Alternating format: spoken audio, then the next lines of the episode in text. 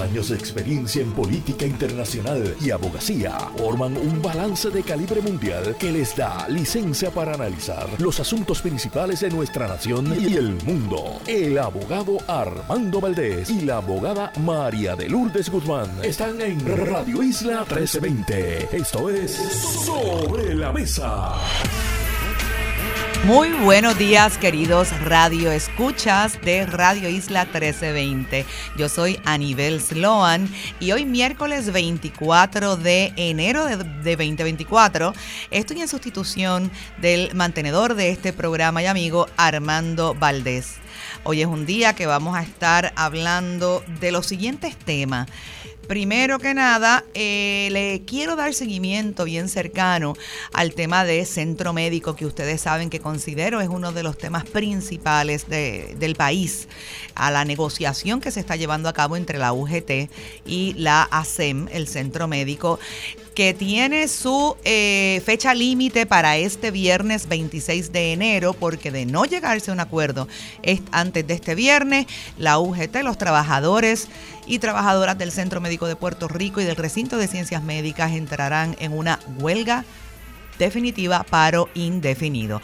Eh, y luego de eso vamos a hablar de un tema que de verdad nos, eh, nos llega al alma, nos duele en el alma, no a mí solo como persona, sino a todos nosotros como país, y es el tema de la corrupción gubernamental que parece que no tiene fin, que parece que se ha arraigado, que se ha metido en las entrañas de nuestras instituciones. Y eh, continuamos viendo, hablando y sufriendo los casos de corrupción gubernamental de los funcionarios públicos que juraron eh, darle al país un servicio honesto, un trabajo limpio, pero que eh, lamentablemente no fue así. A las 8 y 20 de la mañana se unirá a nosotros la licenciada María de Lourdes Guzmán. Y un poco más tarde tendremos en la próxima sección a Rafael Anglada y a José Rivera Santana y luego, para cerrar el programa, a Debbie Torrellas, directora ejecutiva de King Float Aqua Wellness Center e instructora de terapia acuática para profesionales sobre los beneficios de la terapia acuática para los niños en el espectro del autismo. Bien, antes de comenzar el tema de la UGT y ASEM, quiero hacer un paréntesis para enviarle un mensaje a José Piculín Ortiz, nuestro Piculín que tanta gloria le ha dado a Puerto Rico. Ustedes saben que el pasado mes de noviembre Piculín le anunció al país que está sufriendo, que fue diagnosticado de cáncer colorectal. Se encuentra en unas intensas terapias y tratamientos de quimioterapia, luego vendrá la radioterapia. Eh, de hecho, se le ahora este fin de semana eh, que pasó las fiestas de la calle San Sebastián el año pasado Piculín fue seleccionado por un panel de expertos eh, del Nuevo Día en leyendas del baloncesto puertorriqueño como el mejor baloncelista en la historia de Puerto Rico. Así que queremos desde aquí enviarle desde los micrófonos de Radio Isla 1320, enviarle a José Piculín Ortiz un abrazo bien grande y solidario, todo nuestro deseo y nuestra convicción de sanidad y que sepa que cuenta con el apoyo contundente, incondicional y con el amor y el agradecimiento de todo el pueblo de Puerto Rico que estamos con él en este difícil momento. Que siga para adelante, con mucha fe en Dios, estamos confiados en que superará esta prueba. Bien, sobre la UGT y la ASEM, lo que les quería decir es que ayer Ayer, en el cuarto día de negociación, lamentablemente no se llegó a ningún acuerdo, no se ha firmado ninguna de las siete cláusulas que se están negociando eh, y no hubo ningún adelanto, más allá de decirles que sí, que la UGT, los trabajadores han estado ajustando sus, eh, sus reclamos de dos mil dólares mensuales de aumento, eso lo han ido ajustando y hoy continuarán negociando ante la mediadora que está eh, designada para este caso en las oficinas del Departamento del Trabajo y Recursos Humanos, donde están presentes no solamente los representantes de la UGT, de la Unión General de Trabajadores, del Centro Médico, Recinto de Ciencias Médicas, también, por supuesto, del patrono, eh, que es la ASEM la Administración de Servicios Médicos de Puerto Rico. También hay un representante del gobierno, del gobernador Pedro Pierluisi, y hay un representante de la Junta de Supervisión Fiscal que sabemos que a la postre es quien tiene que autorizar todos aquellos eh, acuerdos que tengan un impacto económico para Puerto Rico y que serán todos porque los reclamos de los trabajadores son reclamos salariales, son reclamos que económicos, ¿verdad? De aumentos salariales, beneficios marginales, bono de Navidad, entre otros. Hoy continuaremos pendiente a lo que ocurre en este cuarto día con la esperanza de que entre hoy y mañana finalmente se puedan firmar esos acuerdos y eh, continúen los trabajos eh, en el Centro Médico de Puerto Rico, en el recinto de ciencias médicas y que tanto el gobierno de Puerto Rico como la Junta de Supervisión Fiscal reconozcan la importancia fundamental para nuestro país de esos, no solamente de que esos trabajadores del, del recinto de ciencias médicas estén satisfechos, estén contentos con su trabajo, estén bien remunerados, sino que se queden en Puerto Rico, que no se vayan para los Estados Unidos. Así que nos mantendremos muy pendientes. Y finalmente llego al tema que quiero tocar hoy, eh, y es el tema de la corrupción gubernamental cuántas décadas en Puerto Rico llevamos eh, eh, viendo casos de corrupción y no terminan, parecen no terminar. Eh, y no terminarán porque de hecho sabemos que todavía hay muchas investigaciones en curso que está llevando a cabo el FBI. Sabemos que hay muchos rumores de actos indebidos e ilegales que todavía no se han mencionado, no se han investigado. O sea que hay mucha tela para cortar. Particularmente en este momento se está eh, vislumbrando, se está dilucidando el caso en el Tribunal de Ponce del alcalde de Ponce, Luis Irizarri Pavón. También en el Tribunal Federal se acaba de terminar el caso de eh, la ex legisladora eh, Tata Charbonnier, María Milagros Tata Charbonnier, y comenzará próximamente el caso contra la ex gobernadora Wanda Vázquez Garcet. De hecho, yo estuve, eh, quiero compartir esto con ustedes, yo estuve examinando los casos de corrupción que desde que en este cuatrenio eh, hemos tenido, ¿verdad? Con que en este cuatrenio se han mencionado, hemos tenido, se han eh, dilucidado los que están presos y la verdad que es una cosa impresionante. Miren, eh, esto es una lista desde el 2020 hasta el día de hoy.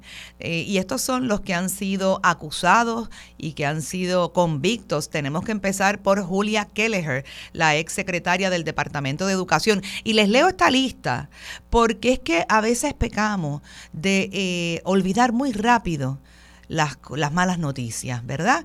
Y por supuesto uno quiere superarlas y uno quiere dejarlas atrás, pero es que la historia se tiene que mencionar para que no se vuelva a repetir y no podemos tener memoria corta, tenemos que siempre eh, resaltar las cosas que pasaron, los corruptos que pagaron, para que eh, eso permanezca en nuestra memoria colectiva y no bajemos la guardia, no nos acostumbremos, no digamos ya, ah, bueno, pues eso es otro caso de corrupción más y, ya lo veamos como algo normal. No, es algo que con cada caso adicional la indignación tiene que seguir creciendo y la aspiración como pueblo a un gobierno limpio también tiene que hacerse más rigurosa, más exigente con los candidatos políticos y con los políticos de nuestro país. Julia Kelleher, la ex secretaria del Departamento de Educación, cumplió cárcel en en la prisión de Alderson en Virginia. Bueno, ya ustedes saben lo eh, doloroso que fue el caso de Julia Keller, era una secretaria de educación que tuvimos un lo que se llama un flashback.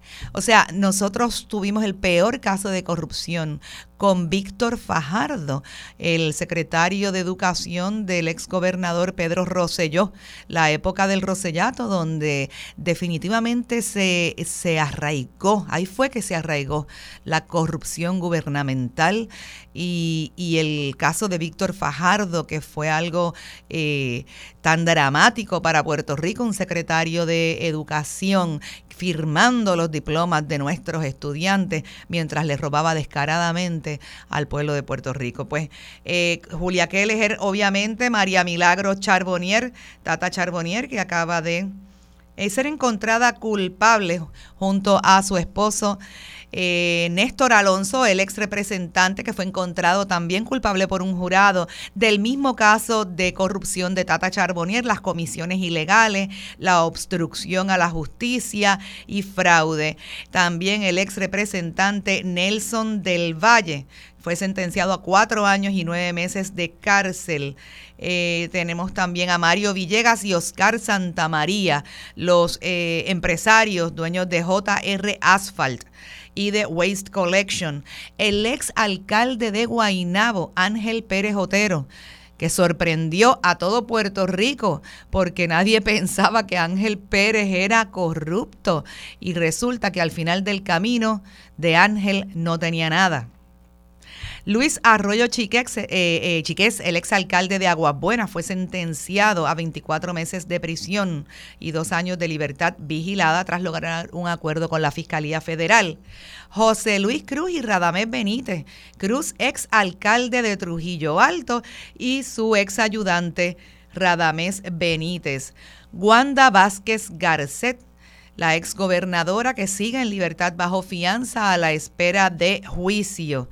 Eh, Joseph Fuentes Fernández, que era el presidente del Comité de Acción Política del PAC, que eh, Salvemos a Puerto Rico, que se había creado para financiar la campaña política contra los adversarios de Pedro Pierluisi en el periodo electoral del 2020. Tenemos también al eh, alcalde suspendido de Mayagüez, José Guillermo Rodríguez, y al alcalde suspendido de Ponce, Luis Irizarri Pavón. Impresionante. Ah, se me quedó también, por supuesto, Félix Elcano Delgado.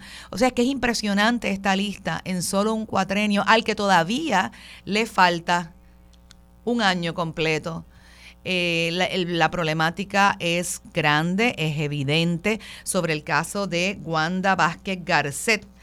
El FBI informó que contó con nada más y nada menos que 27 informantes en la investigación que llevaron a cabo para presentar los cargos de eh, corrupción contra la exgobernadora Wanda Vázquez. Y Wanda Vázquez, el caso ahora mismo que tiene en el Tribunal Federal, ella está acusada, como sabemos, de haber, eh, de haber removido a un funcionario público a cambio de que se le hicieran unos... Eh, eh, a cambio de que se hicieran unos pagos para unas encuestas políticas. Eh, sin embargo, hay otras eh, acciones de Wanda Vázquez Garcet que todo Puerto Rico conoció y que también están llenas de irregularidades e inclusive, inclusive actos que pudiéramos decir que a todas luces aparentan ser ilegales y por los cuales ella todavía no ha sido acusada. Desconocemos y está siendo investigada por el FBI eh, por, esos, por esos actos. Nos referimos particularmente al que todo Puerto Rico eh, conoció en relación al automóvil, el BMW de su esposo, el cual adquirió el, el, día unos días antes de que ella decretara el lockdown, el cierre completo por emergencia por la pandemia del COVID. Y él eh, sacó el vehículo del, del dealer conociendo, sin pagarlo, sin pagar nada, conociendo que se iba a decretar el lockdown, el cierre, y eh, desconozco, yo desconozco si luego, en qué momento hizo algunos pagos o si nunca hizo pagos por el BMW. Lo que sí sabemos es que las personas que eh, le permitieron llevárselo sin pagar, algo que no se le permite, por supuesto, ni a usted que me escucha, ni a mí, ni a ningún hijo de vecino, eh, pudieron obtener una reunión con la gobernadora Wanda Vázquez Garcet, que entiendo, eh, según los, eh, lo que escuchamos, que se llevó a cabo incluso en la propia fortaleza, en la casa de de la primera ejecutiva en la Casa del Pueblo de Puerto Rico. Y el asunto de las pruebas de COVID, que también todos conocemos, incluso gracias a un banco de Puerto Rico se detuvo el pago millonario, el primer pago, la mitad que era de 19 millones, el total era 38 millones, a un sobre, sobre, sobre precio eh, que se le iba a eh, comprar en una transacción eh, nebulosa, inadecuada, eh, que definitivamente era onerosa para, no es para Puerto Rico y otros asuntos relacionados con las pruebas del COVID. Desconocemos si todavía se está llevando a cabo alguna investigación. Lo que sí queremos decir es lo siguiente, hacer una pregunta. La pregunta es, ¿dónde está el Departamento de Justicia de Puerto Rico? ¿Dónde está el Departamento de Justicia de Puerto Rico?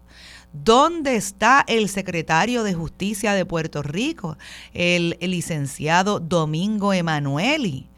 ¿Cómo es posible que todos esos casos de corrupción, la lista larga que les acabo de leer, ha sido radicada, han sido cargos radicados, investigados por el FBI y radicados por la Fiscalía Federal?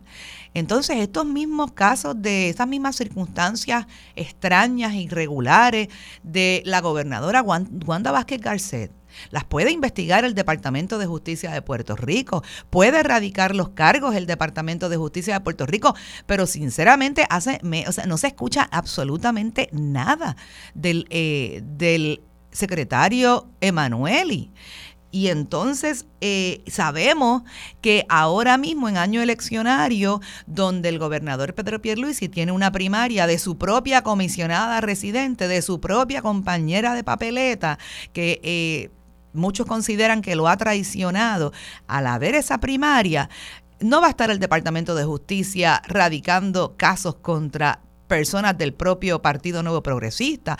Así que nos podemos olvidar de que el secretario Emanueli vaya a presentar cargos o esté investigando esos actos indebidos e irregulares y posiblemente ilegales de Wanda Vázquez que se quedaron en el limbo, que se han quedado sin investigar. Así que tenemos fe, esperamos que la Fiscalía Federal y que el FBI esté llevando a cabo una investigación sobre los mismos y que no queden en, en la nada ¿verdad? Porque la corrupción provoca que que los puertorriqueños y las puertorriqueñas pierdan la fe en sus instituciones, que pierdan el interés en ir a votar a las elecciones. Eh, se crea una apatía sobre las cosas del país y entonces le dejamos los asuntos de los, asuntos de gobierno, los asuntos que nos atañen a todos, de cómo resolver los problemas que, eh, que tenemos los puertorriqueños, se los dejamos entonces en manos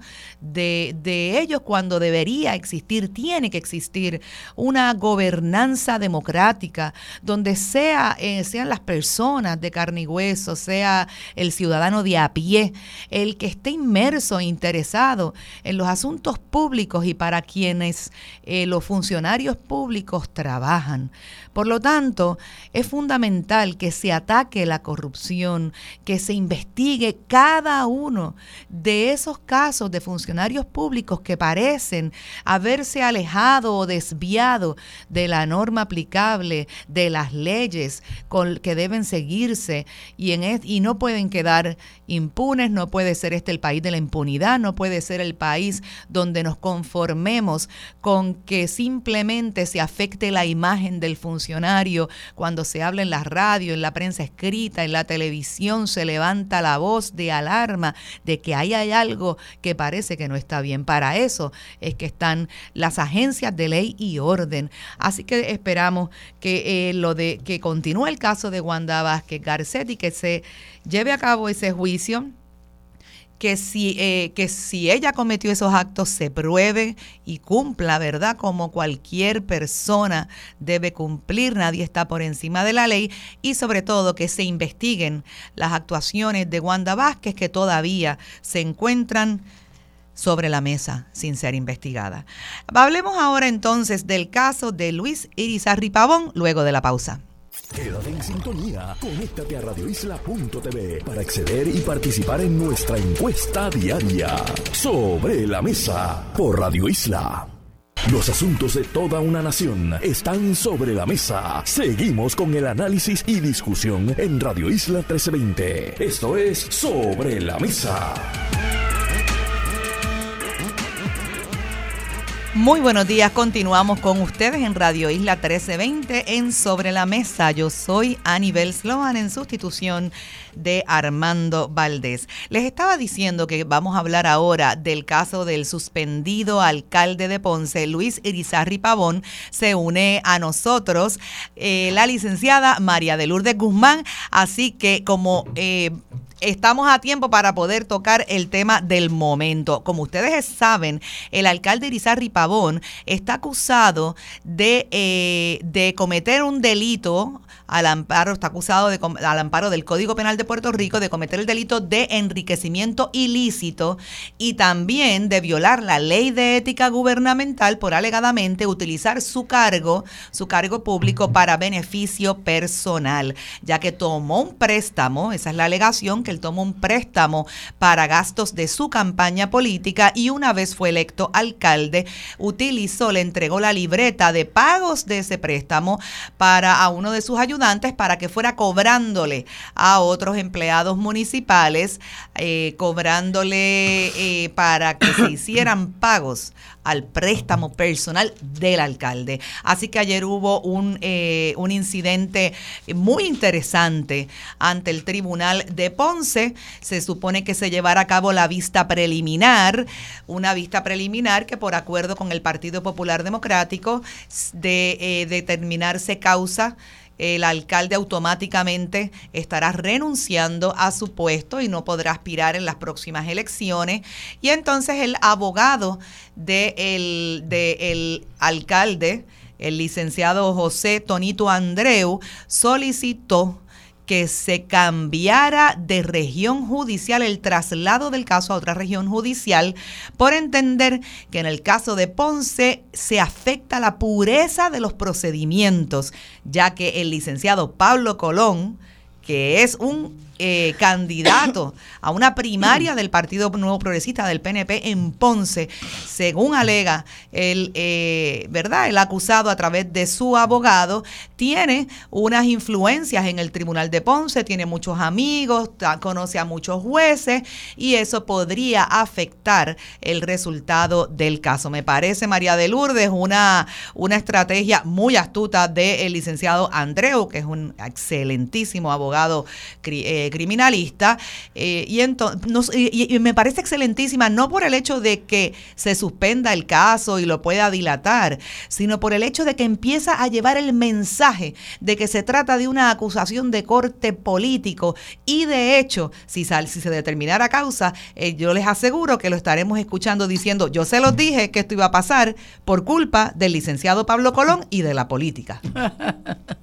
bueno, buenos días a nivel y saludos a todas las personas que nos escuchan. Yo te confieso, yo conozco hace muchos años a Tonito y, he venido siguiendo su carrera y coincido contigo que es un excelente abogado, una persona muy estudiosa y muy seria en sus planteamientos. Y con esto quiero decir que aun cuando nos parezca eh, descabellado algún planteamiento, eh, él tiene la capacidad de poder argumentar y fundamentar lo que está planteando. Yo hubiera querido escuchar esa argumentación, eh, pues porque a mí me apasionan las argumentaciones serias en derecho, profundas en derecho, con gente que estudia, con el propósito de, de, aprender y no despachar las cosas pues simple y sencillamente con que, bueno, esto es una táctica dilatoria.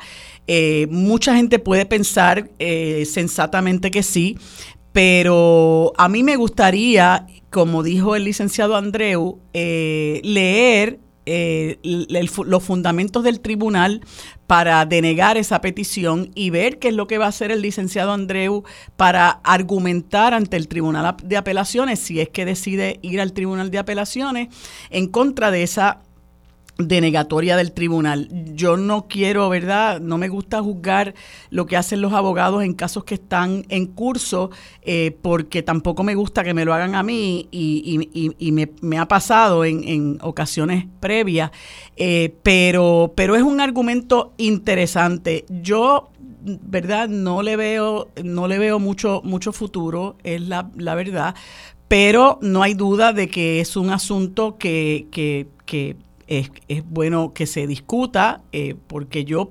particularmente no tuve la oportunidad de conocer los argumentos del licenciado más allá de lo que publica, de lo que publica la prensa. Lo que sí me intriga mucho más es conocer la prueba contra el alcalde. No voy a pasar juicio sobre la prueba porque yo siempre he planteado eh, en que los casos que están en curso hay unos derechos de las personas acusadas que todas las personas, eh, seamos abogados abogados o no, venimos obligados a, proteger.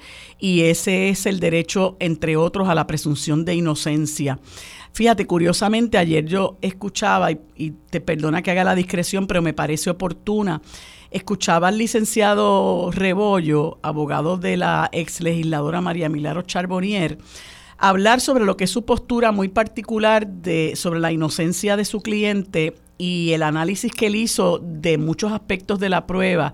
Y lejos de eso, ¿verdad? Sobre algunas cosas que, él habló sobre algunas cosas sobre las que yo no coincido y muy particularmente aquellos asuntos que son de credibilidad que le atañe al jurado eh, decidirlo. Y, tú muy bien sabes que cuando el jurado dirime credibilidad los tribunales son deferentes eh, en cuanto a la adjudicación de credibilidad que hacen los jueces de los hechos que son el jurado. Y en ese sentido pues cuando uno está cuestionando cosas sobre las que el jurado ha eh, dirimido credibilidad, pues eh, uno lo que dice es, bueno, pues eh, usted no le creyó, pero el jurado sí, y eso pues es una, una, una piedra en el camino hacia una apelación.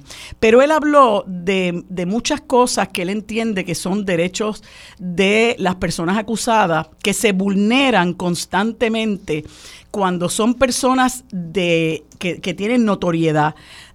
y eso pues le pasa en tiempos más recientes a, personas de la política, eh, donde yo creo que es inevitable, ¿no? La, prensa cubre, la prensa cubre los casos, la prensa informa, eh, porque el público quiere saber qué es lo que está pasando, pero hay que ser muy cuidadoso en editorializar las noticias eh, y a veces se dan como él muy bien mencionaba, estos paneles de, abogados eh, que son abogados de defensa eh, y que eh, comienzan a adjudicar que si la prueba es contundente, que yo no sé qué va a ser la defensa, que la tiene muy difícil. Eh, yo creo que esas cosas mm, tenemos que autolimitarnos en el, en el análisis, en el prejuicio de los procesos criminales, porque una regla de oro es que la presunción de inocencia acompaña a todo acusado, a toda acusada, hasta el momento en que se rinde el veredicto. Y eso es un eh, eso es un principio que nosotros tenemos que hacerlo valer, tenemos que hacerlo entender.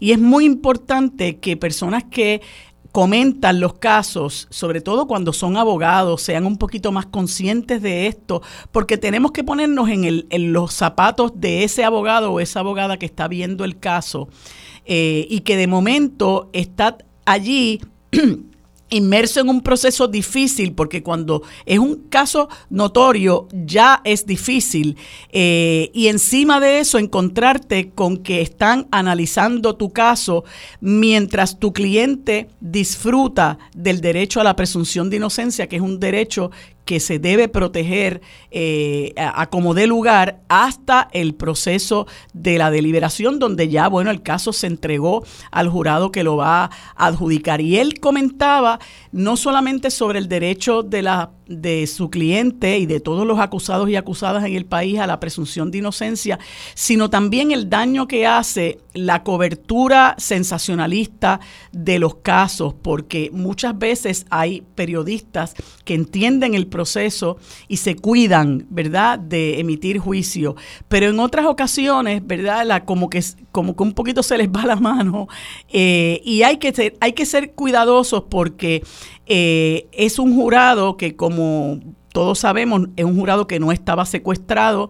Él mencionó que aunque ellos lo consideraron, pues se iba a ver sumamente antipático pedir un secuestro de un jurado en plena época navideña. Esas cosas el jurado las, las toma contra quien lo pide, eh, inevitablemente porque somos humanos. Eh, y, y mientras tanto, ese jurado está eh, expuesto a todo ese tipo de noticias, a todo ese tipo de análisis, algo que yo no pude haber entendido. Ah, pues mira, me lo explicaron aquí en el tal, en tal programa, me lo explicaron acá, y sin tú saber si esa persona está analizando correctamente las noticias. Entonces, en ese sentido, eh, se lo he planteado también a, Armando, eh, uno tiene que ser cauteloso independientemente de que el, alcalde Irizarri Pagón eh, sea, sea popular, de que aquel legislador sea PNP, de que aquel otro este, sea de lo que sea, ¿no? Este, en el caso de, Mariana Nogales Molinelli, que ya vemos que ha sido un fiasco, eh, pues, pues hubo una cobertura eh, sumamente injusta, una cobertura hasta cierto punto irresponsable de unos medios en particular que analizaron eh, la, la, los, casos eh, desorientando a la gente, desinformando a la gente sobre lo que realmente se imputaba y la naturaleza de los delitos que se imputaban y la sustancia misma, ¿no? Al punto de no poder, no poder distinguir lo que es una persona natural de una persona jurídica, eh, entremezclando los conceptos, contribuyendo a esa desorientación y esa desinformación. Pero de todas maneras, me interesa mucho conocer la prueba del caso y ver cómo se van desarrollando los acontecimientos ¿verdad? Lo que va haciendo la defensa. Otra de las cosas que mencionó el licenciado Rebollo, muy importante es, ah, pero ustedes no presentaron defensa y la gente tiene que saber que el, el peso de la prueba siempre lo tiene el fiscal y el fiscal es el que tiene que probar el caso, la defensa no tiene que traer testigos y que según la, el caso se va llevando a cabo y la defensa va contrainterrogando, lo que surge de, la, de, los contrainterrogatorios también se convierte en prueba de defensa. Así que tenemos, tenemos mucho que aprender, tenemos mucho que conversar sobre eso eh, para no eh, perjudicar a las personas que están expuestas a procesos criminales, sea quien sea, porque lo que buscamos al fin y a la postre es que haya un juicio justo e imparcial. Fíjate, María de Lourdes, vámonos a una pausa y respondo a, eso porque yo difiero de ti. Muy buenos días, soy Anibel Sloa, me encuentro aquí con la licenciada María de Lourdes Guzmán y a, quien quería responderle su eh, argumentación, de hecho la felicité, muy convincente, sin embargo no estoy de acuerdo con la misma. Y es por lo siguiente, porque nosotros afortunadamente vivimos en un sistema de vida democrático donde uno de los pilares fundamentales es la libertad de expresión.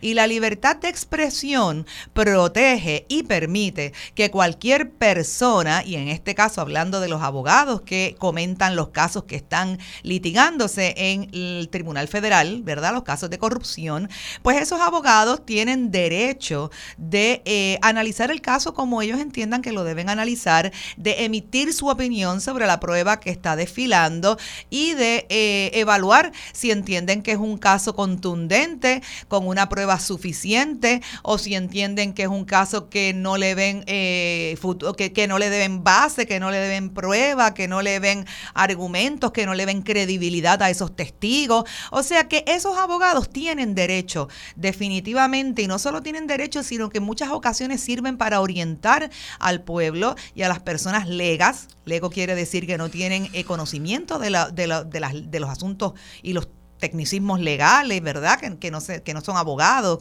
eh, orientarlos sobre distintos aspectos del proceso criminal que definitivamente sirve para ilustrar al país no solamente de esos aspectos legales, sino de cómo va el proceso, cómo se va perfilando el asunto. Así que yo no creo que cuando un abogado pierde un caso criminal, de sea em, adecuado echarle la culpa ni a la prensa, ni a los otros abogados que ejercieron su derecho a la libre expresión y opinaron sobre cómo ellos entienden que iba el procedimiento, cómo iba el caso y cuál creían que podía ser el desenlace, porque esos abogados también se están arriesgando a equivocarse si dicen que va a salir culpable y, luego sale no culpable. O sea, la culpa no es de la prensa ni de los abogados que opinaron sobre el caso. La culpa es de María Milagros Tata Charbonnier y de su esposo, que incurrieron en actos de corrupción donde el jurado, 12 hombres y mujeres,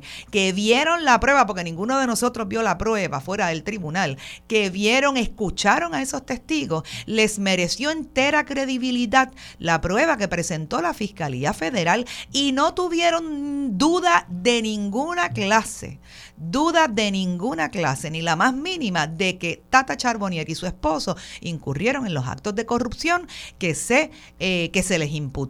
Así que eh, si, si tratar ahora, luego de que ella haya salido culpable, Tratar ahora de convencer al pueblo de Puerto Rico de que ella es inocente cuando no se pudo convencer ni a uno solo de esos 12 jurados, me parece que es inadecuado. Y decir que la defensa no tiene que presentar prueba, bueno, la defensa puede no presentar prueba porque no está obligado a ello.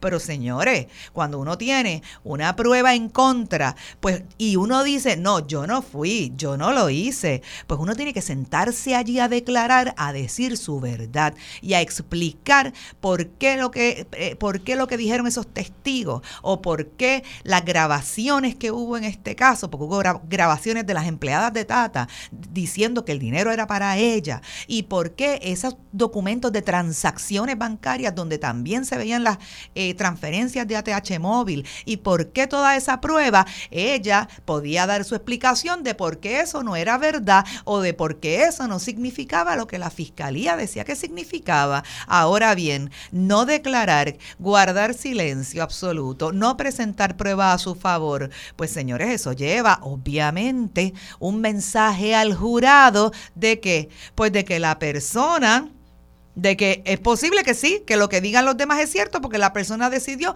no declarar a su favor. Eh, así que lo último que quería señalar es que tú mencionaste algo muy interesante y es sobre los fundamentos de la decisión. En el caso, me volví ahora al caso de Ponce otra vez, en el caso de Ponce, porque me interesa mucho ese tema, que el, licenciado Andreu está exigiendo que el tribunal lo ponga por escrito con los fundamentos de su decisión para negarle el traslado solicitado, ¿verdad? Y me parece importante porque yo que soy abogada litigante de litigio igual que tú, eh, en Puerto Rico se ha generalizado que los tribunales eh, simplemente digan no al lugar, ya sea a uno o a la otra parte. O sea, en la, en la mayoría de sus determinaciones, por ejemplo, a mociones de reconsideración o algunas solicitudes de asuntos interlocutorios, que quiere decir que no es el juicio, sino que son asuntos ah, intermedios, pues simplemente dicen no al lugar y no explican los fundamentos de su decisión. Y eso pues trae dilaciones en los casos, porque entonces la parte que sale afectada tiene que, que, que, que hacer lo que hizo el licenciado Andreu, exigirle al tribunal pónmelo por escrito, se tarda en lo que el tribunal lo hace para poder recurrir al tribunal de apelaciones. Así que a mí me parece que la legislatura de Puerto Rico debe examinar si cabe o no una enmienda a las reglas de procedimiento civil para exigir que los tribunales, ¿verdad? Que las que todas las decisiones vengan con los fundamentos. De hecho, el Tribunal Supremo de Puerto Rico, hay jurisprudencia donde el tribunal le ha enviado el mensaje a los tribunales inferiores, a los tribunales de primera instancia, que son los municipales y superior, diciéndoles es que tienes que fundamentar tu decisión porque si no, el eh, tribunal revisor, el Tribunal de Apelaciones no puede hacer su trabajo. Así que sería bueno e interesante que la legislatura examine esa posibilidad para que todas las decisiones de los tribunales en Puerto Rico tengan que ser fundamentadas y los abogados, ¿verdad? Y a su vez que representan a los ciudadanos puedan conocer por qué el juez particular que está viendo su caso no acogió sus planteamientos. Sí, mira, yo, yo entiendo que todo el mundo tiene derecho a decir lo que quiera, donde quiera, pero eh, hay veces que tenemos que ejercer prudencia y una de las cosas que yo he comentado siempre que afecta a los casos, eh, precisamente en el ejercicio de esa libertad de expresión tan amplia, eh, que afecta a los casos que tienen relevancia pública, son los programas de chisme. Eh, ya tú sabes que esos son eh, programas que, que buscan eh, crear sensacionalismo, exacerbar el morbo en la gente, buscar rating. Y lamentablemente a veces tienen personas comentando casos sin saber lo que está pasando, personas que no, no conocen el derecho, personas que no conocen la, los procedimientos. Y entonces a eso me refiero, no solamente a los abogados que hacen estas expresiones, que de derecho tienen a hacerlas.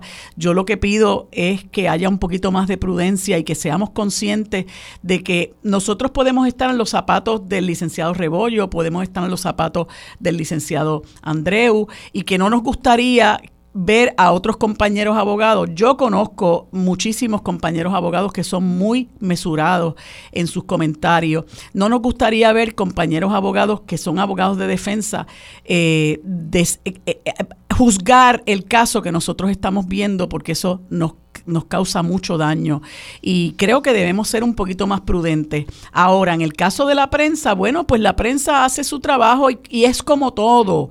Hay periodistas que conocen bien cuál es su trabajo, hay periodistas que que quizás, ¿verdad?, no, no conocen bien los procedimientos y a veces los confunden, a veces eh, editorializan. Y, creo que eso es una conversación importante que deberíamos tener porque, como te decía ahorita, siempre lo que procuramos eh, eh, es que para la persona que sea haya un juicio justo y hay que pensar, en el caso del, del alcalde de Ponce, si este señor pasara, superara la etapa de vista preliminar, le determinaran causa, pues obviamente dejaría de ser candidato, pero continuaría siendo acusado y de todas maneras tiene un derecho a un juicio justo e imparcial. Entonces hay un potencial jurado caminando por ahí, viendo televisión, oyendo radio, leyendo periódicos, que se puede ir nutriendo de información correcta y de información incorrecta también. Y por eso yo eh, creo que es importante hacer un llamado a quienes comentamos, a quienes bueno, si se puede llamar, analizamos, ¿verdad? Yo creo que más bien damos nuestra opinión. Eh, y a personas que, que pertenecen al, al, al, gremio periodístico, eh, de que hay que tener eh, claro, por ejemplo, yo he visto, y se lo comenté a mi querida amiga Mili Méndez un día, cuando arrestaron a este muchacho que se le acusa de haber asesinado a una pareja de ancianos en Naguabo, eh, yo quedé espantada realmente por lo que yo vi cuando a ese muchacho a quien le asiste la presunción de inocencia, por más deleznable que sea, sean los hechos, metiéndole un, un micrófono en la boca, ¿por qué lo hiciste?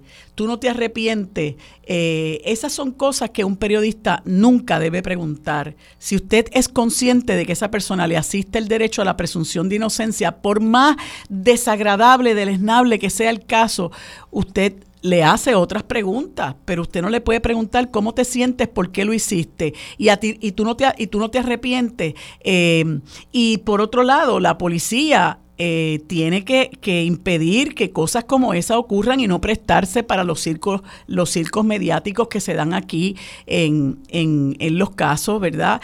Eh, así que te, te, reitero, es un, un asunto complejo, es un asunto que se debe, que se debe discutir. Yo sé que en, los gremios periodísticos son conscientes de esta situación, pero me parece que en la medida en que lo vayamos conversando, eh, pues puede, puede irse comprendiendo el alcance de lo que muchos de nosotros y nosotras, eh, eh, pues eh, planteamos como, como abogados de defensa que somos, eh, precisamente para no lacerar los derechos de una persona que, que va a enfrentar un juicio con todas las consecuencias que eso puede traer. Eh, nuevamente entiendo tu, tu, forma de pensar, la comparto por supuesto, pero te voy a contestar brevemente cuando regresemos de la pausa.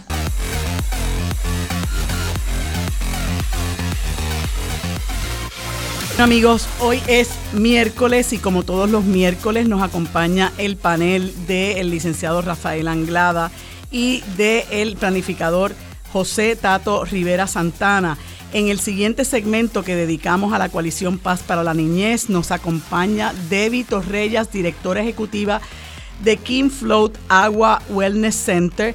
Y en el último segmento conversamos con Irma Lugo Nazario, coordinadora del Observatorio de Equidad de Género. Esto es lo próximo en Sobre la Mesa. Los asuntos de toda una nación están sobre la mesa. Seguimos con el análisis y discusión en Radio Isla 1320. Esto es Sobre la Mesa.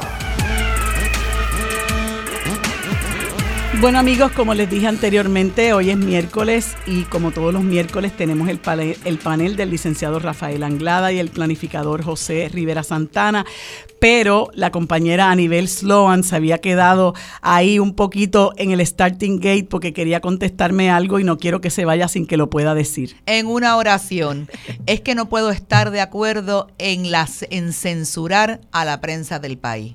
No estoy de acuerdo con una censura y la prensa puede preguntarle a cualquier persona, tú lo hiciste, estás arrepentido, le toca entonces a esa persona contestar y decir, yo no lo hice o admitirlo. Gracias. Obviamente no comparto esa visión, pero, pero es, un es una conversación importante que debemos tener. Bueno, eh, eh, a nivel sigue con ustedes mañana y ahora en este segmento, como les había indicado antes, conversamos con el licenciado Rafael Anglada y el planificador José Rivera Santana. A ambos les doy las gracias por estar conmigo en este segmento y los buenos días. ¿Cómo están? Muy buenos días, eh, María de Lourdes y Tato y pueblo de Puerto Rico. Hola, Tato. Ah, todavía Tato no está. Estamos esperando unos minutitos en lo que lo podemos conseguir.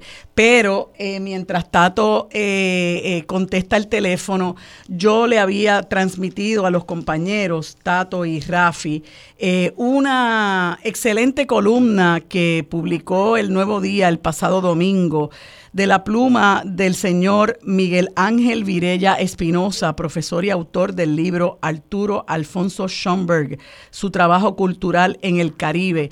Y es porque en el día de hoy se cumplen 150 años del natalicio de Arturo Alfonso Schomburg, que como muy bien él señala en esa columna, es un puertorriqueño eh, nacido de una madre... Eh, de la de, de Saint Thomas, una madre soltera, es por eso por, por, lo que él tiene el apellido de su mamá, pero a los 17 años, eh, de, una, de una muy, muy, muy humilde, eh, y a los 17 años marchó a Nueva York y se le conoce eh, precisamente porque eh, él se dio a la tarea de hacer acopio de todo lo importante eh, en la historia de los afrodescendientes, todas las aportaciones que hicieron los afrodescendientes y, tiene una biblioteca en, en, la comunidad de Harlem en Nueva York. Y me gustaría, Rafi, no sé si tuviste la oportunidad de leer esa columna, pero yo creo que es una figura que hay que rescatar por la importancia que tiene precisamente no solo como puertorriqueño,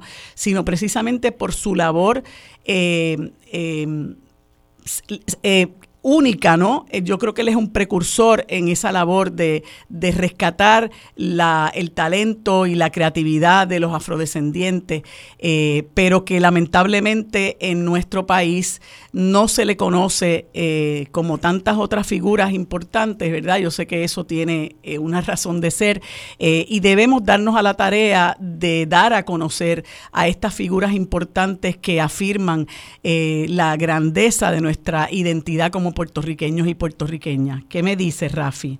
Eh, María de Lourdes, buenos días. Mira, la figura histórica de Arturo Alfonso Schoenberg es una figura que apenas empezamos a preliminarmente estudiarla. No he leído el artículo de hoy del compañero autor, pero las virtudes de Schoenberg van más allá, van más allá de su acción, eh, de su acción previsora, de coleccionista, de archivero, de bibliotecario, de la causa de, de el pueblo, particularmente el pueblo negro en los Estados Unidos y el Caribe. Pero también hay que decir que Schomburg eh, fue eh, un importante integrante de, del independentismo en Nueva York, particularmente de la sección de Puerto Rico del Partido Revolucionario Cubano que fundara José Martí allá para el 1891. O sea, como pasa en tantas otras ocasiones, primero nos enteramos que fulano es poeta o fulano es coleccionista y la propia historia nos esconde a propósito el rol eh, eh, el rol patriótico de nuestros prohombres y nuestras promujeres. Como cuestión de hecho, en Puerto Rico hay que revisar el concepto de quiénes son nuestros, eh, vamos a decir, padres y madres de la patria. Este, y en el caso particular de Puerto Rico, tenemos que expandir esa consideración a importantes figuras del África que fueron que fueron previsores, que son los padres de la descolonización eh, tal y como la conocemos ahora, siglo XX, siglo XXI. O sea, todo lo que nosotros hemos hecho, lo poquito que hemos hecho en Naciones Unidas en los últimos 65 años, se lo debemos a muchos africanos y a muchos asiáticos, pero somos tan racistas, somos tan racistas que nos quedamos con la historia de Luis Muñoz Rivera y José de Diego y el otro y el de más allá. ¿entiendes? O sea, lo de Schomburg es un pico en el iceberg de cuando nosotros tengamos que reconstruir nuestra mm. propia historia. Ha ocurrido incluso en el caso de Cuba. En el caso de Cuba se crea una, una historia patriótica y se dejó afuera a los negros. Se dejó fuera a los negros que combatieron por la independencia de Cuba en la Manigua y se dejó fuera cosas tan importantes como el partido, eh, se llamaba el Partido de los Independientes. O sea, eh, y, doy el ejemplo de Cuba para, para, para, para enfatizar que, que esto ocurre siempre. Siempre nos construyen una historia, una supuesta historia a la imagen y a la semejanza de las potencias coloniales. Bueno, como cuestión de hecho, aquí, por ejemplo, conmemoramos a Martin Luther King, pero no conmemoramos a Ramón Emeterio Betance como se lo merece. No conmemoramos a nuestros patriotas. Y eso también tiene un lado, tiene un lado de colonialismo clásico.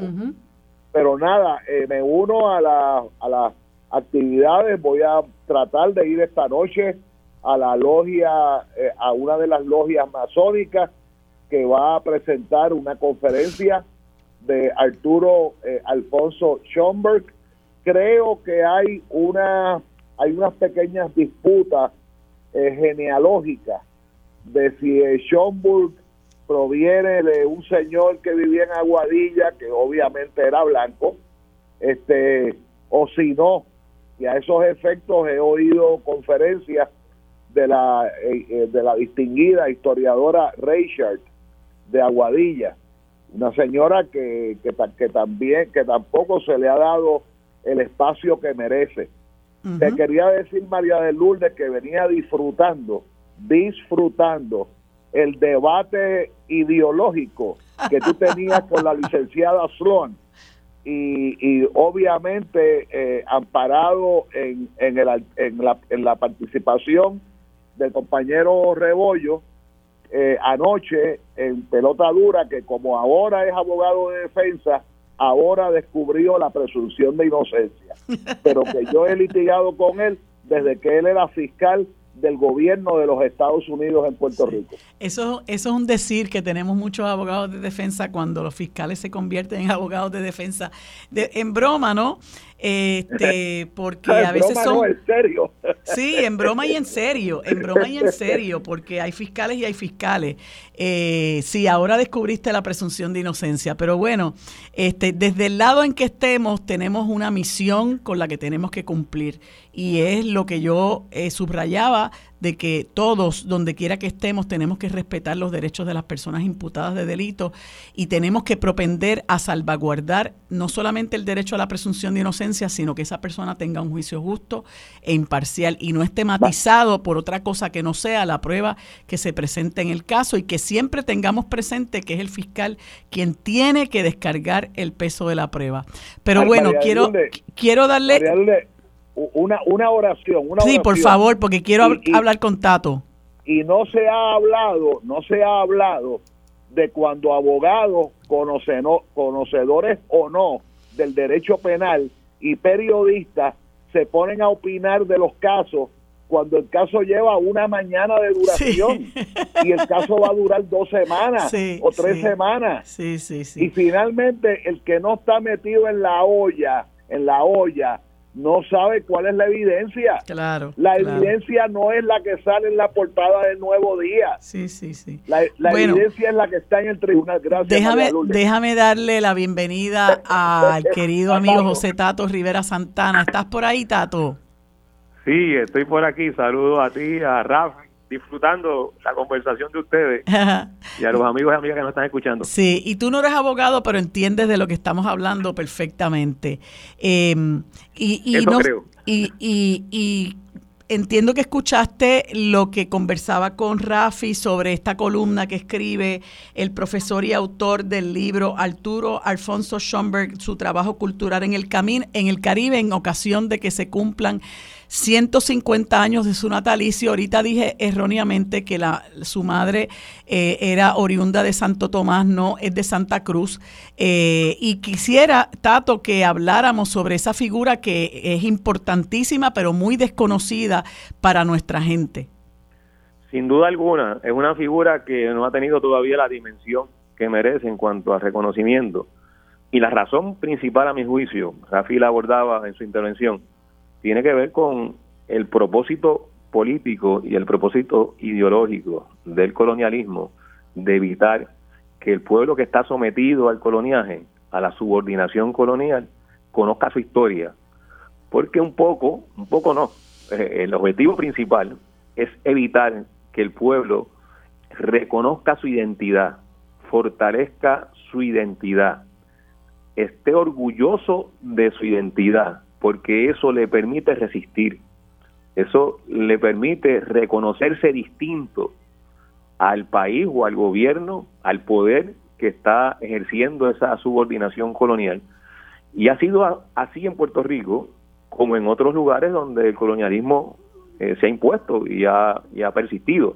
Eh, no somos la única colonia, aunque somos hasta el otro día, éramos la colonia más poblada en el mundo.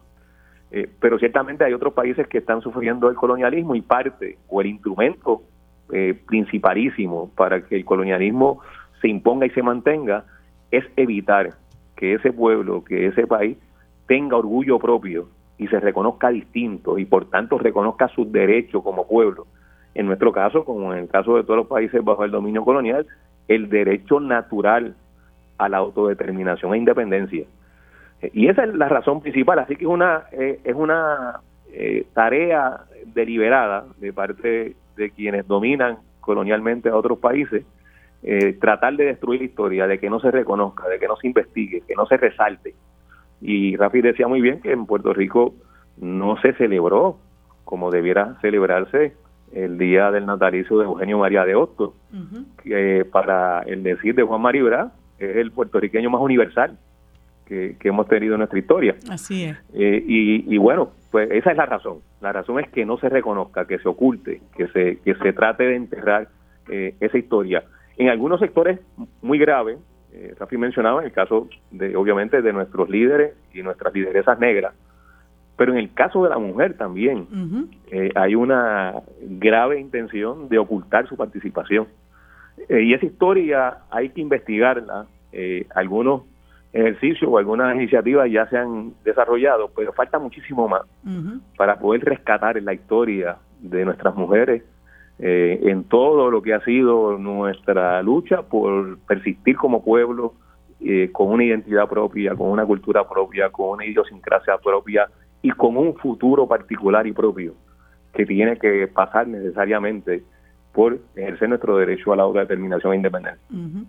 Y, es importante el rescate de todas esas figuras. Recuerdo ayer eh, yo escuchaba a Rafi con relación a, la publicación de un libro que pido me excusen porque no recuerdo ahora la autora del libro, pero es una persona que se dio a la tarea de rescatar la biografía de lo que ella llama, y coincido eh, con ella, heroínas puertorriqueñas. Y ese libro recientemente se ha publicado está a la venta en diversas librerías y creo que es un, un, un, gran paso, ¿verdad?, en ese esfuerzo de rescatar lo que son las figuras eh, de, de nuestro país que, que, realmente le dan sentido a lo que es nuestra identidad como pueblo y nos hacen sentir orgullosos porque nos permite conocer que ha habido puertorriqueños y puertorriqueñas eh, que han dado la lucha por muchísimas cosas, pero que han contribuido a, que nosotros seamos pueblo, a que nosotros seamos nación y a que tengamos una, una identidad. Eh, quería conversar con ustedes también sobre una noticia que ya, bueno, no nos debe extrañar porque lo hemos venido discutiendo en diversas ocasiones y es esta noticia que dice eh, que hay, se dan unos se, se establecen unos nuevos récords en el precio promedio de la vivienda en Puerto Rico. Es una noticia del día de ayer de la, de, la autoría de la periodista Sharon Minelli Pérez. Y, y esta noticia tiene unos datos muy interesantes, entre ellos cómo aumentó el precio de la vivienda eh, del 2022 al 2023 en más o menos un 9% eh, y que eh, bajaron también las constituciones de hipoteca. no obstante, pues sí se han vendido eh, eh, muchas otras viviendas, eh, de ahí, ¿verdad? El alza en, el precio promedio, lo que significa que hay mucha gente comprando en efectivo y, no tienen la necesidad de, financiar con ninguna entidad comercial la, compra de la propiedad y escuchaba esta mañana al economista Heriberto Martínez eh, atribuirle en cierta medida eh, eh, que esto haya ocurrido, pues el que aquí hayan, hayan estado entrando personas millonarias de alto poder adquisitivo que se han dado a la tarea de comprar propiedades lo, a, a precios incluso hasta por encima del mercado, muchas veces también en efectivo, sacan las propiedades del mercado de, de bienes raíces, ¿verdad? De la, de la, de la, del precio que, que, pudiera ser asequible a las familias trabajadoras del país, que son la mayoría. Eh, y bueno, eso tiene otra serie de problemas que no es lo que necesariamente quería discutir hoy, pero eh, eso ha tenido sin duda un efecto y no hay, no hay una política pública de parte del Estado eh, de, de contrarrestar eso que le está haciendo daño a las familias trabajadoras que tienen derecho a asegurarse una vivienda. Por el contrario, hay una política pública de estimular ese tipo de compraventa, incluyendo eh, dar incentivos contributivos a estas personas que construyen grandes emporios, eh, darle incentivos contributivos para que no eh, tributen sobre cierto tipo de ganancias de capital, intereses, dividendos, etcétera, y hasta y hasta se les reduce o se les se les no se les obliga a pagar arbitrios de construcción, etcétera, lo que, lo que sin duda es un apoyo a este tipo de mercado que a su vez está perjudicando la necesidad que tienen las familias trabajadoras de tener una vivienda, eh, una vivienda digna, una vivienda asequible, porque es un derecho, ¿verdad?, básico de, de todo ser humano el tener un techo digno sobre su cabeza. Y me gustaría escucharte, Tato, sobre esta eh, sobre, sobre esta noticia?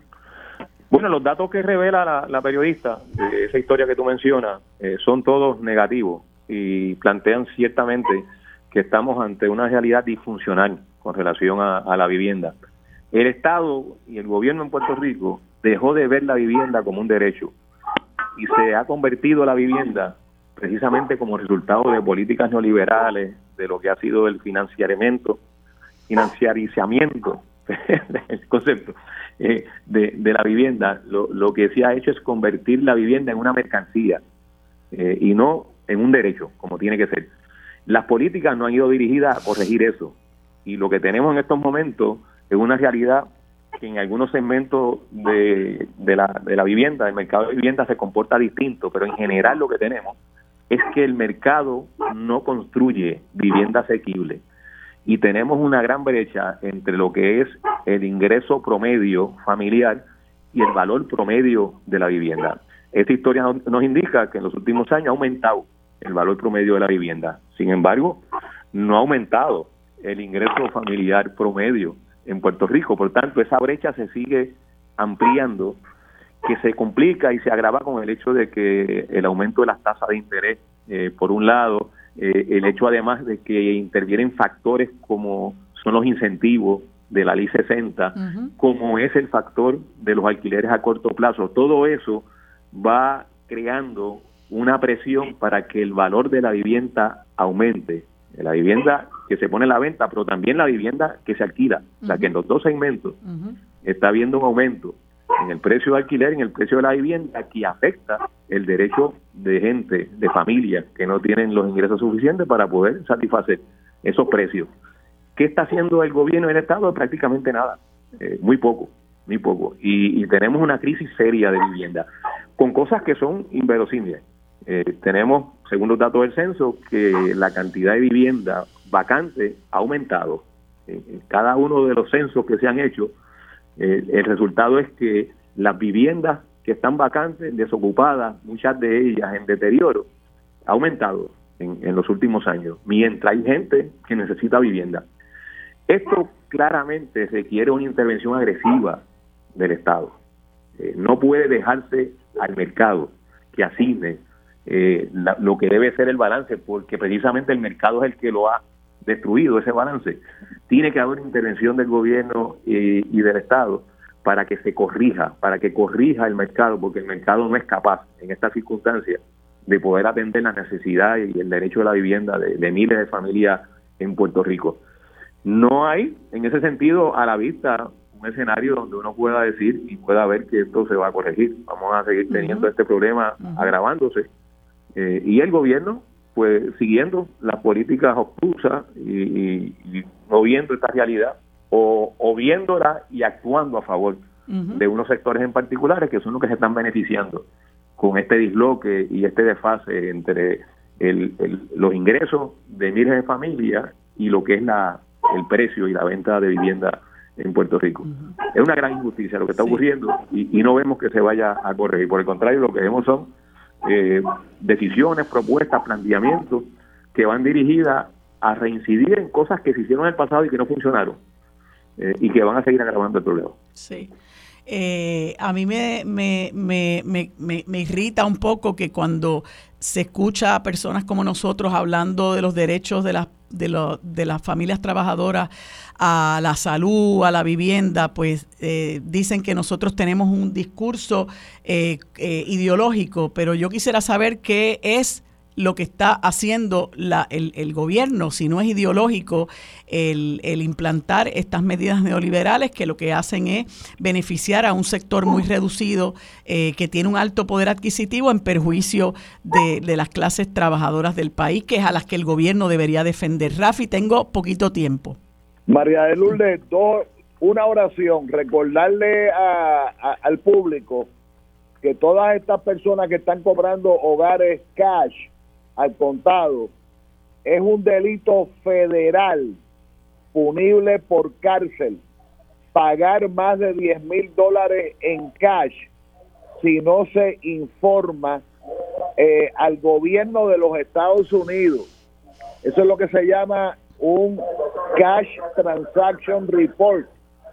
El no llenar un, CP, un CPR, como se le llama, es un delito federal, número uno. Y número dos, que lo que explicaba Tato es lo que un primo mío hablaba de que de, de cómo se rompía el mercado. Si tú empiezas a pagar más dinero, ejemplo de lo que vale una propiedad, estás rompiendo el mercado. Y finalmente, finalmente la estructura de hipotecas en el capitalismo está creada para discriminar a favor de los que tienen empleo estable, eh, no solamente bien remunerado, sino estable. Y estamos ante una sociedad de nuevos emprendedores, de jóvenes que no tienen, que no saben lo que es un empleo estable, porque no se lo están ofreciendo. Y por ende se discrimina en contra de ese joven ejemplo, joven empresario. Sí, eso es cierto. Eh, y, fíjate, eh, Rafi, que eso que tú mencionas también eh, cabe destacar la, esta tendencia, esta corriente de ir despojando a los trabajadores de sus derechos y esa reforma, mal llamada reforma de Ricky Rosselló del 2017, una de las cosas que hizo, entre muchas cosas malas que hizo, fue extender el periodo probatorio a nueve meses y obviamente una persona que está nueve meses en un periodo probatorio jamás le puede garantizar a un potencial acreedor que puede eh, eh, pagar un préstamo y esa es una de las razones para denegarlo y, crea además otros problemas que, que lamentablemente no hemos podido corregir. Bueno, gracias a ambos por haberme acompañado en este segmento. Seguimos conversando el próximo miércoles. Que tengan buen día. Bueno amigos, en este segmento de todos los miércoles que dedicamos a la coalición Paz para la Niñez, nos acompaña Débito Reyes, directora ejecutiva de King Float Aqua Wellness Center e instructora de terapia acuática para profesionales, a quien le damos los buenos días y las gracias por acompañarnos en este espacio. Buenos días, señora Torrellas, ¿cómo está? Muy buenos días, gracias por invitarme. Bueno, pues me parece sumamente interesante este tema y me parece muy interesante eh, lo que usted hace como instructora de terapia acuática para profesionales y eh, muy particularmente qué beneficios tiene la terapia acuática para niños en el espectro del autismo. Pues mira, cuando pensamos en, en los niños con el espectro de autismo, tenemos que pensar que básicamente lo que está sucediendo en esta cabecita o en ese cerebro, el sistema nervioso, ¿verdad? Es una falta de integración sensorial en todos los sentidos estamos desintegrados un poquito, ¿verdad? Entonces estamos como que ese cerebrito está un poquito distorsionado y tiene dos factores, que tiene un exceso de sensitividad, ¿verdad? En todos los aspectos o en algunos aspectos, o tiene poca sensibilidad o sensibilidad a otros aspectos, ¿verdad? Y cuando pensamos en el niño autista, pues como queremos integrar de forma sensorial para que ese cerebro procese y organice la información, ¿verdad? Como deben ser para poder llevar mensajes adecuados, tanto a nivel de coordinación, movimiento, espacial, todas aquellas áreas que necesita desarrollar para poder estar en el mundo social, en el mundo académico, ¿verdad? Y en el mundo educativo. Cuando estamos pensando en estos niños y pensamos que hay una disfunción, ¿verdad? Pueden haber disfunciones, pero también pueden haber formas de defensa, sobre defensa porque no entiendo lo que está pasando. Por lo tanto, cuando hablamos del agua, el agua tiene unas propiedades que son maravillosas para trabajar con el espectro de autismo. El espectro de autismo va a ayudar al sistema nervioso a integrarse de una forma divertida, saludable y motivadora, ¿verdad? Que en muchos casos, pues las terapias pueden ser medias pesadas para ellos, pues porque necesitan cierta eh, organización, necesitan cierta seguridad, Así que eh, las propiedades del agua que tenemos nos van a ayudar a que ese niño logre esa integración sensorial y ese sistema nervioso se reorganice y madure, porque a veces no es solamente la integración sensorial, sino la madurez de ese cerebro que puede estar un poquito fuera de, fuera de los parámetros eh, típicos, ¿verdad? Así es que entre las propiedades del agua que tenemos, ¿verdad? Tenemos, por ejemplo, la fuerza hidrostática, que va a tener la capacidad de darle al cuerpo, a esas sensaciones en el cuerpo, ¿verdad? De que estoy sostenido, de que estoy integrado conmigo mismo, de que no tengo que tener miedo de que me toquen. El agua le va a crear como una capa protectora, es como un abrazo y muchos de ellos no se dejan tocar o no se dejan tocar la cabecita, ¿verdad? Porque tienen ese sentido, esa sensación demasiado alta. Entonces el agua, claro, venimos de la barriga de mamá, que ya el agua es un ambiente seguro y suave para estar en él. Así que muchas veces simplemente estar integrados al agua, estar sumergidos en el agua, ya nos da una sensación de seguridad, de apoyo, de abrazo, donde sensorialmente a nivel del tejido tegumentario, la piel, ¿verdad? Pues tú empiezas a sentir esa, esa fortaleza. También eso activa, ¿verdad?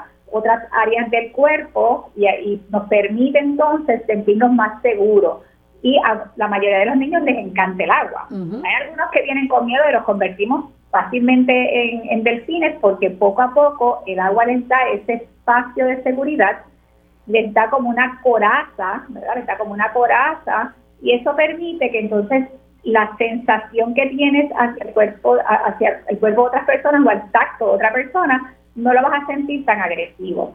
Tan sencillo como que cuando tenemos un niño en el agua y empieza a tener esa sensación y el niño a lo mejor fuera del agua no quiere que lo toquen, en el agua te va a quitar el 90% de las sensaciones, ¿verdad? Tegumentarias.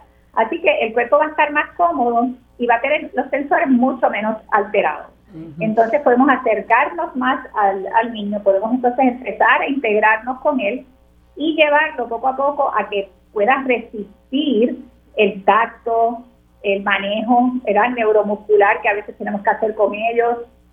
También podemos desensibilizar áreas, ¿verdad? Como el áreas de desbalance, falta de coordinación, simplemente por el hecho de que tenemos la flotación. La flotación nos va a crear cierta inestabilidad, nos va a estimular la protección, la autoprotección, ¿verdad? Hay niños que no le tienen peligro, no miedo a nada. Entonces estos niños pues, se convierten en un peligro, no los puedes dejar solo. Y esto, el agua, la flotación y, los, y las propiedades del agua le van a dar a él cierto nivel de seguridad y va a ayudarlo a estimular ese sistema vestibular que va a ser menos riesgoso y que a la vez te estimula que si no estás con el flotador adecuado, si no estás siguiendo instrucciones, puedes tragar agua y la, la sensación puede ser incómoda. Y ahí pues, se despierta la, ese instinto de protección. Ok.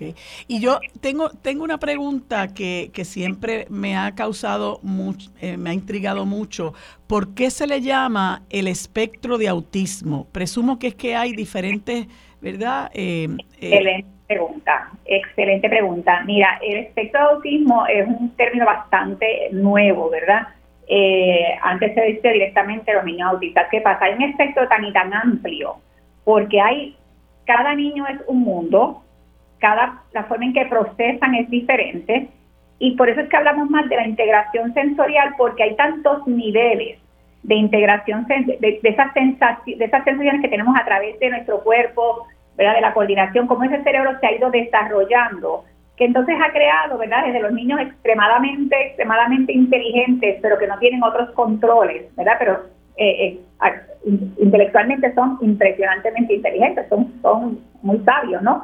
Pues entonces tenemos nosotros que a lo mejor no, no, no logran esa integración con la comunicación, con la parte social, eh, otros con la parte espacial. Y como hay tantos grados, pues han hecho como un arco iris, ¿verdad? Yo digo el arco iris del espectro pero cuando estamos hablando de la terapia acuática, pues nos dirigimos más a esa parte de la integración sensorial porque lo que queremos es llegar a cualquiera de los niveles con distintas técnicas, ¿verdad? Y sobre todo un ambiente seguro, motivador, ¿verdad? Para que el niño pueda continuar haciendo y llevando a cabo la terapia sin que le dé sufrimiento, porque hay terapias que a ellos literalmente los alteran. Así que el agua se convierte en ese medio bien sanador y bien protector, ¿verdad? Que le permite desarrollar ciertas destrezas, ¿verdad? De una forma bien creativa, bien linda y que a ellos les encanta. Y eso es bien importante para que ellos se mantengan motivados. Así que tenemos distintos tipos de, de, de, niveles de, en el espectro y cada uno hay que estudiarlo, ¿verdad? Y se evalúa de una forma distinta. Y, y según el, el, el, nivel del espectro, ¿varía entonces esta terapia que ustedes ofrecen? Sí, porque el acercamiento, dependiendo de los síntomas que está presentando el niño, ¿verdad? Pues entonces nos vamos a acercar a él de una forma diferente. Tenemos desde técnicas de cráneo sacral, tenemos eh, técnicas pasivas, ¿verdad? Que lo que queremos es bajar el sistema nervioso, porque cuando nosotros bajamos el sistema nervioso central, el, cerebro se organiza y empieza a buscar, ¿verdad? esa neuroplastía para poder hacer cosas que a lo mejor de forma típica no lo pudiera hacer. Y entonces el agua le provee ese espacio, ¿verdad? Para bajar ese sistema nervioso y poder llevar a cabo actividades que a lo mejor fuera del agua pueden ser muy pesadas, pero que de una forma se adaptan dentro del agua para que sí las pueda hacer y las pueda llevar a cabo. Cuando nosotros empezamos a ayudarlos a ellos a bajar el sistema nervioso central y a poder entender lo que está sucediendo a su alrededor, ellos empiezan a reconectar, porque la neuroplastia es lo más importante que tenemos en el cerebro, que tiene la, la, capacidad de compensar aquellas destrezas que no puedo hacerlas de forma típica el mismo sistema nervioso cuando está calmado logra ¿verdad? estimular la neuroplastía para que sí se pueda llevar a cabo de una forma diferente. Debbie, y como se me acaba el tiempo, me gustaría saber de personas que interesen ¿verdad? este tipo de terapia, ¿dónde, ¿a dónde se pueden comunicar? Pues mira, nosotros trabajamos los niños desde los tres años, inclusive antes de tener el diagnóstico, porque ya están presentando síntomas y los papás están muy abiertos a eso y se pueden comunicar con nosotros al 787-246-8261 aquí en South Aqua Wellness Center. Muchas gracias, Debbie. Me parece que es sumamente útil esta información porque pues una de las cosas que a nosotros nos sorprende es la cantidad de niños dentro del espectro de autismo que vemos cada día con más frecuencia. Así que, así que eh, la labor que ustedes hacen para contribuir a manejar, eh, ¿verdad? Esta, esta condición eh, es, muy loable. Muchas gracias, Debbie, por habernos acompañado. Que tengas buen día. Bueno amigos, en este último segmento conversamos con la doctora Irma Lugo Nazario, ex coordinadora del Observatorio de Equidad de Género, a quien le doy los buenos días y las gracias por acompañarme en este espacio. Saludos Irma, ¿cómo está? Saludos, licenciada. Estamos bien, gracias a Dios. Aquí en la batalla siempre. Eh, Irma, quise conversar con usted porque leí una entrevista muy interesante que le hizo el Nuevo Día el pasado domingo. Salen de ahí cosas, ¿verdad?, que, que me interesó conversar con usted. Primero que todo, eh, que eh, deja la coordinación general del Observatorio de Equidad de Género, el cual estaba dirigiendo desde el año 2020, pero eh, pues no hay duda de que deja una huella en un trabajo que usted va a continuar posiblemente desde este u otros espacios. Y quisiera primero que todo, eh, además de, conocer, ¿verdad?, que una de las cosas que hace el observatorio es visibilizar esta situación tan terrible de los feminicidios, que nos hable resumidamente, porque hay otras cosas que le quiero preguntar, sobre cuál es el rol del Observatorio de Equidad de Género. Mira, el observatorio, ¿verdad? Desde su inicio en su misión ha tenido claro el monitorear y analizar las condiciones en las que viven las mujeres, las niñas, las personas de las comunidades LGBTT en Puerto Rico y a través de, de esos análisis, ¿verdad?, generar datos, recomendaciones de política pública y fiscalizar las respuestas del Estado, ¿verdad?, para abordar las diferentes manifestaciones de violencias e inequidades de género que ocurren en el país. Así que, que esa ha sido la, la misión del observatorio desde su inicio y sabes que eh, con una junta asesora, ¿verdad?, que está integrada por diferentes representantes de organizaciones feministas y de derechos humanos del país. Yo, yo sé que eh, eh, hay una situación, y usted también, el, el país lo sabe, hay una situación muy terrible de feminicidios en nuestro país. Y una de las cosas que usted explica en, ese, en esa eh, entrevista es que hay unas discrepancias entre las estadísticas que tiene la policía y el observatorio, porque ustedes, cada vez que hay una muerte de una mujer, una muerte, ¿verdad?, de estas trágicas, eh, eh, siempre se catalogan como feminicidios hasta que se demuestra que no lo son, contrario a lo que hace la policía, que la policía hasta cuando se demuestra que es un feminicidio, entonces pasa a estas estadísticas. Sin embargo, eh, independientemente de esa discrepancia que haya entre ustedes, no hay duda de que el asunto de los feminicidios en, el país es una situación alarmante y, y quisiera que usted me deje saber cómo, eh, eh, para la frustración que muchas personas sentimos con relación a, que esto esté sucediendo, ¿cómo usted entiende que el observatorio ha colaborado eh, para tratar de crear conciencia sobre este problema social tan terrible? Mira, yo creo que lo primero que la gente debe recordar es precisamente que la denuncia sobre la discrepancia entre la información y los datos que ofrece la Policía de Puerto Rico y otras este, agencias de gobierno. Eso viene de hace muchos años, eso no es, ahora solamente con los datos que ofrece el observatorio, ¿verdad? Esa era una denuncia que venían haciendo las organizaciones de mujeres hace muchos años y que precisamente gracias a un estudio que hizo Proyecto Matria, Kilómetro Cero, con la, el seguimiento de casos que estaba llevando la compañera Carmen Castelló, que es una trabajadora social retirada que ella asumió por, por su cuenta, ¿verdad? E, e, ese seguimiento y ese monitoreo de casos de mujeres desde el año 2011, pues las compañeras logran hacer esta investigación triangulando esa información existente. O sea, los datos de la policía en aquel momento, entre el año 2014 al 2018, los datos que Carmen Castelló había estado documentando y eso se triangulaba con la información del registro demográfico de Puerto Rico. Uno de los hallazgos importantes de ese primer estudio es precisamente este, la diferencia en datos eh, y precisamente el, eh, la policía informaba un, si no me equivoco, un 27% menos de los casos que los que tenía, los que se podían identificar con el trabajo que estaban haciendo las compañeras. Así que esa es una de las primeras investigaciones que surgen en, torno a esto y una de las recomendaciones en ese momento fue precisamente desarrollar un organismo como lo que es el Observatorio de Equidad de Género. Así que el observatorio, utilizando el protocolo latinoamericano de investigación de muertes violentas de mujeres, que es un documento desarrollado por ONU Mujeres, ¿verdad?, donde se establecen las categorías, las definiciones, ese trabajo que recoge ese trabajo internacionalista este teórico, ¿verdad? Desde dónde surgen los conceptos de femicidio, feminicidio, las diferentes subcategorías y las establece claramente, pues lo utilizamos como una herramienta, ¿verdad? Para documentar y dar seguimiento al trabajo que se realiza.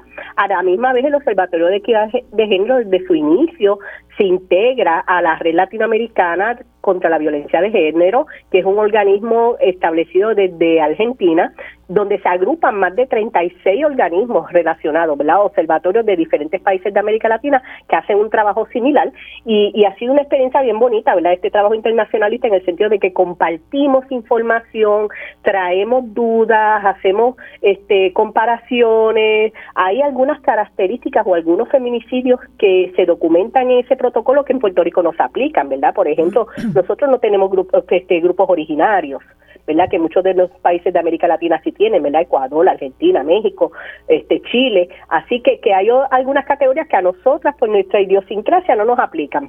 Pero sí, algo que el observatorio ha estado teniendo presente desde el inicio son todos esos casos que quedan bajo investigación, Marilu, y eso es bien importante, ¿verdad? Porque a través de los años hemos visto cómo un porcentaje muy alto de todos esos casos que se identifican, que nosotras identificamos como feminicidios, se encuentran bajo investigación y eso es uno de, los espacios, ¿verdad?, que siempre hemos dicho, ¿verdad?, del trabajo importante del monitoreo, de volver hacia atrás y revisar cuál es el estatus de esos casos. Doctora, y, y hay algo muy importante que se destaca de la entrevista y es el hecho, bueno, de cómo el Observatorio de Equidad de Género colaboró con el, el, la el comité PARE, que se crea a raíz de que eh, se, eh, se decretara el estado de emergencia por violencia de género allá para el 2021 por el, eh, por el gobernador Pierluisi. pero lamentablemente todos sabemos el derrotero que tomó esa, ese currículo con perspectiva de género, que era algo que, que promovió y propulsó el comité PARE, y sabemos también qué pasó posteriormente con el comité PARE, pero... Se dice en la entrevista que usted, además de tomar un tiempo de descanso, se integrará al desarrollo de un currículo de perspectiva de género para un proyecto de educación alternativa en Puerto Rico. Eso me parece extraordinario y me gustaría que nos expresara, ¿verdad?, eh, cómo se podrá desarrollar ese currículo de perspectiva de género en la educación alternativa que sabemos pues que ha sido necesaria crearla para, para un poco eh, darle eh, otras opciones al pueblo en términos de lo que debe ser la educación de un país.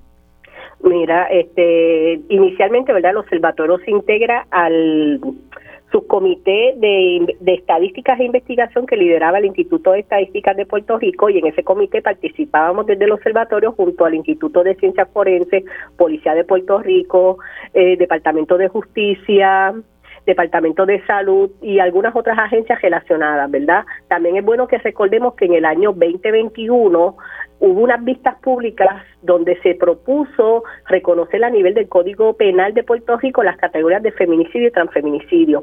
Y esa ley se firmó en agosto del 2021, que es la ley 40. Mm. Bajo esa ley 40, ¿verdad? Este se establece, se reconocen primero las categorías bajo el Código Penal, pero a la misma vez también, ¿verdad?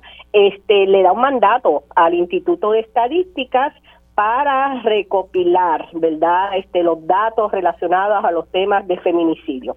Así que, que eso fue parte del trabajo. En mi carácter personal, yo me integré al comité que estuvo trabajando lo del currículo con perspectiva de género para el Departamento de Educación, que lamentablemente ya la gente conoce, ¿verdad?, este, esa historia terrible porque lo que vemos es verdad la necesidad de mucha más educación sobre eh, estos temas y pues este cosas que se dan van dando en el espacio verdad pues coordinadora para las mujeres ha asumido un acuerdo de colaboración junto al proyecto de nuestra escuela en Caguas para trabajar un currículo con perspectiva de género para nuestra escuela. Así que, que en ese aspecto yo entro como una de las compañeras que va a estar trabajando en ese espacio. Qué bien, me parece que es excelente porque, bueno, a falta de que el Estado respondiera a la necesidad de, de educar, porque hay que hay que ayudar a la mujer sobreviviente de la, de, la violencia de género, pero aquí se necesita trabajar con el agresor también. Eh, y me parece que el discurso no va dirigido allá. A veces es un discurso hasta muy trivial, ¿no? Pero es un problema muy, muy profundo y se habla de que hay que educar, educar, educar, pero eh, realmente no se trabaja de manera profunda con esto y, y, y es muy bueno la opción que se ofrece de que este currículo se vaya creando para eh, en, alternativas de educación, en opciones de, educación alternativa y, me alegra mucho que eh, nuestra escuela haya también eh, sido precursora en, este proceso. ese, ese currículo de perspectiva de género, usted ya lo tiene visualizado, ya ha venido trabajando con él. Bueno, somos un equipo de trabajo que estamos comenzando, ¿verdad? Ahora mismo estamos en, el proceso de, planificación y para comenzar ya en ese plan operacional de trabajo. Así que estaremos más adelante. Hay otras compañeras muy conocedoras del tema, ¿verdad? No soy yo sola la que voy a estar ahí. Este, compañeras muy respetadas como la doctora Loida Martínez, que fue mi mentora también en la UPR cuando yo hacía mi doctorado. Así que que yo creo que hay un trabajo bien importante a nivel de Puerto Rico y que la gente puede entender que cuando hablamos de educación es solamente la educación formal a nivel del mm. Departamento de Educación. También hay lo que, ¿verdad? Desde la educación popular hay otras herramientas. Tenemos siempre que tener esa mirada amplia, que a veces yo creo que pecamos de eso, ¿verdad?